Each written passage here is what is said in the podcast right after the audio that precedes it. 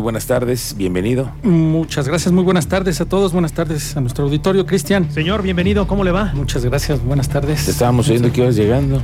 ¿Sí se oye? Uh, Ya párale. Se, se Ya oye y se siente, Se oye y hermano. se siente. Ya párale. Truena todo el edificio. Teniente, truena. oye, ¿qué novedades tenemos en el parte Oh. informativo de hoy? Eh, pues de- en parte con buenas noticias, ¿no? Porque al final fue detenido por medio de una orden de aprehensión la persona que conducía la grúa que arrolló a un ciclista el pasado 4 de febrero durante la madrugada. Ya se había dado cuenta de que el fiscal refirió de que ya estaba identificado. Faltaba detenerlo. Se tuvo que solicitar la orden de aprehensión para localizarlo, aprenderlo y presentarlo. Ya está presentado, en breve se dará a conocer, bueno, conocerá la familia la fecha de la audiencia para que el juez de control defina si lo vincula a proceso. El detalle aquí es que es un homicidio eh, culposo. Puede reparar el daño, tiene forma con la defensa de poder eh, llevar a cabo su proceso en, en libertad. Oh, Bajo la vaya. fianza. Oye, pero esta, mm, estos procesos, para hacerlos más claros, ¿cuánto tiempo van a llevarle a la familia para poder obtener justicia, teniente? ¿Qué no se supone que es definido. rápida y expedita la justicia? Así marcan Los estándares. Sí, sí, sí, pero ¿Cuánto tiempo? Mira, otra. vamos a ponerle un, un- Esto comenzó el 4 de febrero. Sí, el Via Crucis comenzó el Y 4 no de le vamos a quitar la pista, porque aquí ya se involucran muchas nuevas autoridades, porque ya es un proceso judicial, ¿no? Sí, correcto. Ya entra la Fiscalía. Tribunal Superior de Justicia. Y en, después el Tribunal Superior de Justicia. Bueno, y estas audiencias que son orales y que muy rápida la forma en la que se llevan esos procesos, ¿lo vamos a ver así? Pues esperemos que lo podamos ver así. Vamos a estar al pendiente, vamos a darle seguimiento ¿no? con las audiencias. Hay contacto con la familia, la familia ha estado en la disposición de lo que le permitan los abogados poder declarar o dar a conocer, eh, lo hacen, ¿no? Sin ningún temor. Ahorita les avanzó, ellos habían advertido que si no había avances iban a dar a conocer videos y testimonios, pero ya tienen un probable responsable, ¿no? Términos Claro. jurídicos, un probable Y responsable. la Fiscalía ya lo tiene en sus manos. Sí, ya, ya lo presentó, entonces ya lo identificó, después de las investigaciones avanzaron, identifica y ya por medio de la orden de aprehensión, como referimos, ya es eh, aprendido y presentado ante el juez de control que va a definir si es vinculado a proceso.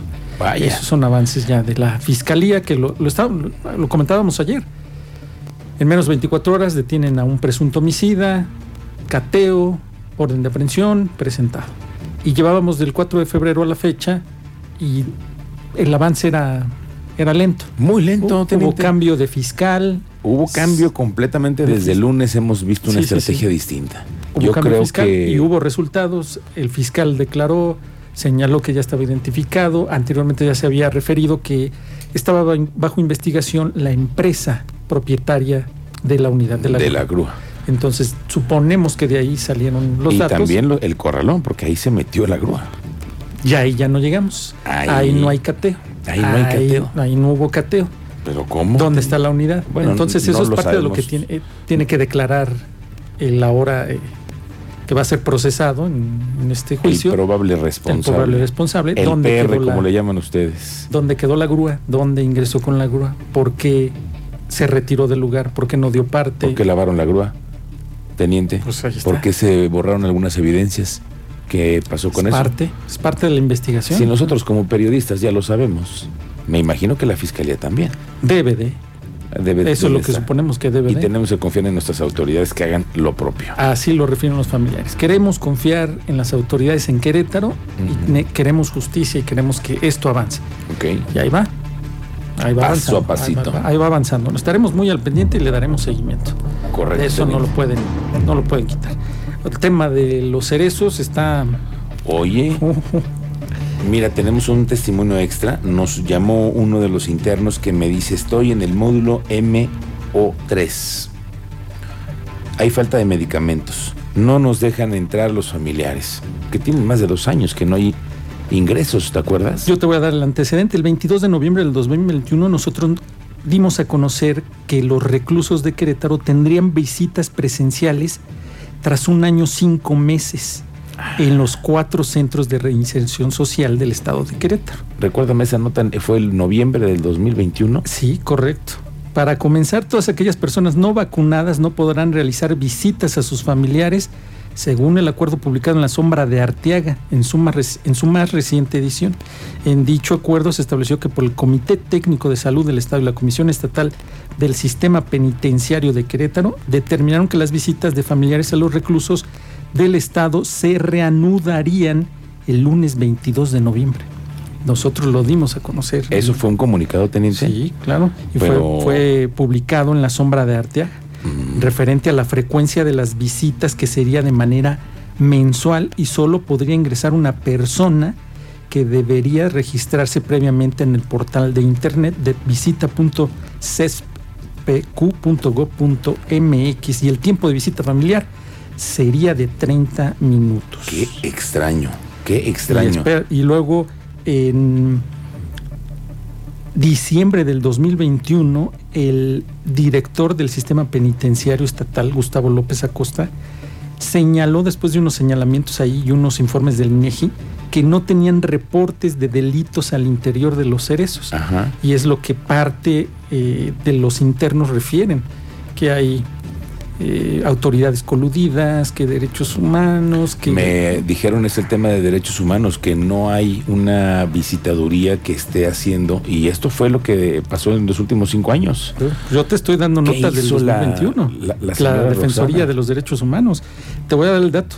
Esto fue después, en diciembre de, del 2021, porque el Instituto Nacional de Estadística y Geografía, INEGI, informó que el 46.5% de los internos de los centros penitenciarios del Estado dijeron ser víctimas de un delito al interior de los lugares. 46% ah, nada más.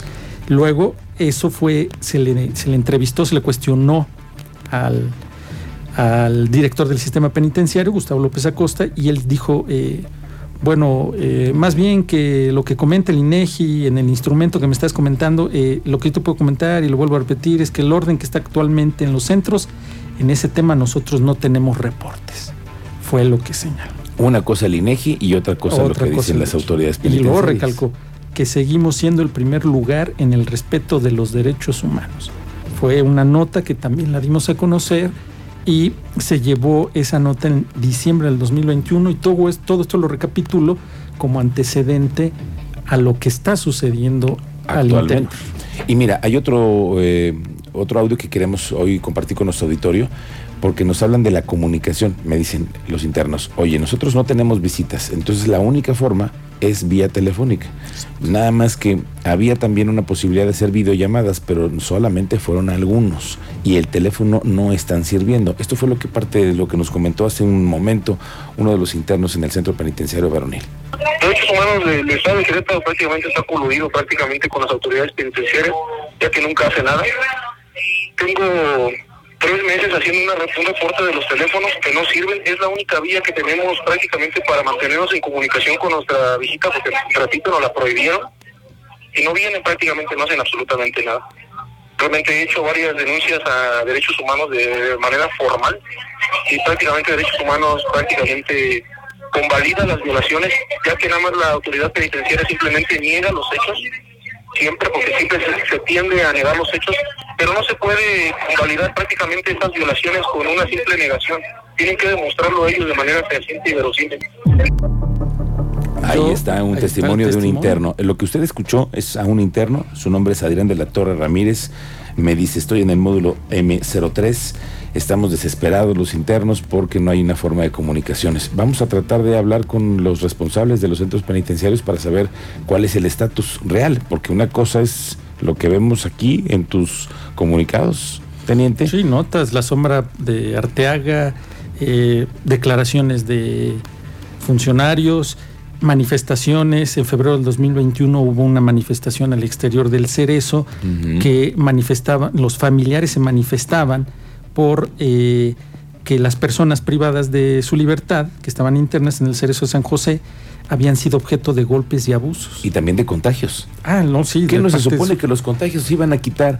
No iba a haber un solo contagio en el centro, por eso se quitaron las visitas. Febrero 2021. Uno de los manifestantes refirió aseguró que al interior se habían presentado varios casos de COVID-19 en donde incluso internos habían fallecido por esta enfermedad. Febrero de Febrero. 2021. Todo está documentado, todo tengo el antecedente, todo si me piden y que me dicen que no es cierto. y Aquí que lo traes tú dijo y todo. Ay, señores, Aquí están. Aquí está el antecedente. Momento, señor. Papeles. Papelito, ver, aquí, aquí están. Muy bien, teniente. ahí están los antecedentes para que esté usted bien informado y todo lo que le hemos dado seguimiento. Esto no es de. Ay, sí, a ver, rumores. No, no, no, no. Estamos hay una investigación, hay un respaldo, hay antecedentes, hay declaraciones, hay publicaciones oficiales. Y Esta vamos a pedirle a. Javier Rascado, que es el defensor de los derechos humanos, saber cómo está la política de la visitaduría en el penal. Va a hacer Siempre- cambios, siempre o sea, hay, ¿eh? va, va a hacer algunos movimientos, no va a contratar más personal, pero él dijo que iba a, a ver, iba a tener algunos movimientos ahí internos de personal. Con lo que acaban de decir, teniente, no hay una visitaduría de derechos humanos. Sí, ¿Hace cuánto tiempo que no los van a ver? Ese es otro detalle. Bueno, ¿Hace cuánto que no los visitan? Entonces aquí sí hay que hacer una readecuación en lo que está pasando en Defensoría de Derechos Humanos.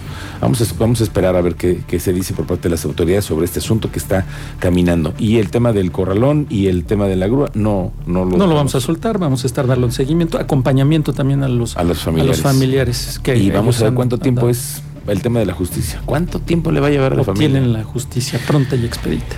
Y eso que hay interés. Bueno, teniente, ¿en dónde te encontramos en redes sociales? En redes sociales como Mérida 7776 y sigo pendiente con el tema del quinto robo en el Junípero Serra y el primer matrimonio, de- digo el primer matrimonio, perdón, primer registro de un menor con los apellidos maternos que se tuvo que dar por medio de un amparo. Venimos de ahí del- de la delegación zona centro histórico en el registro civil que los padres eh, como un acuerdo lograron por medio de un amparo que su menor fuera registrado con los apellidos maternos.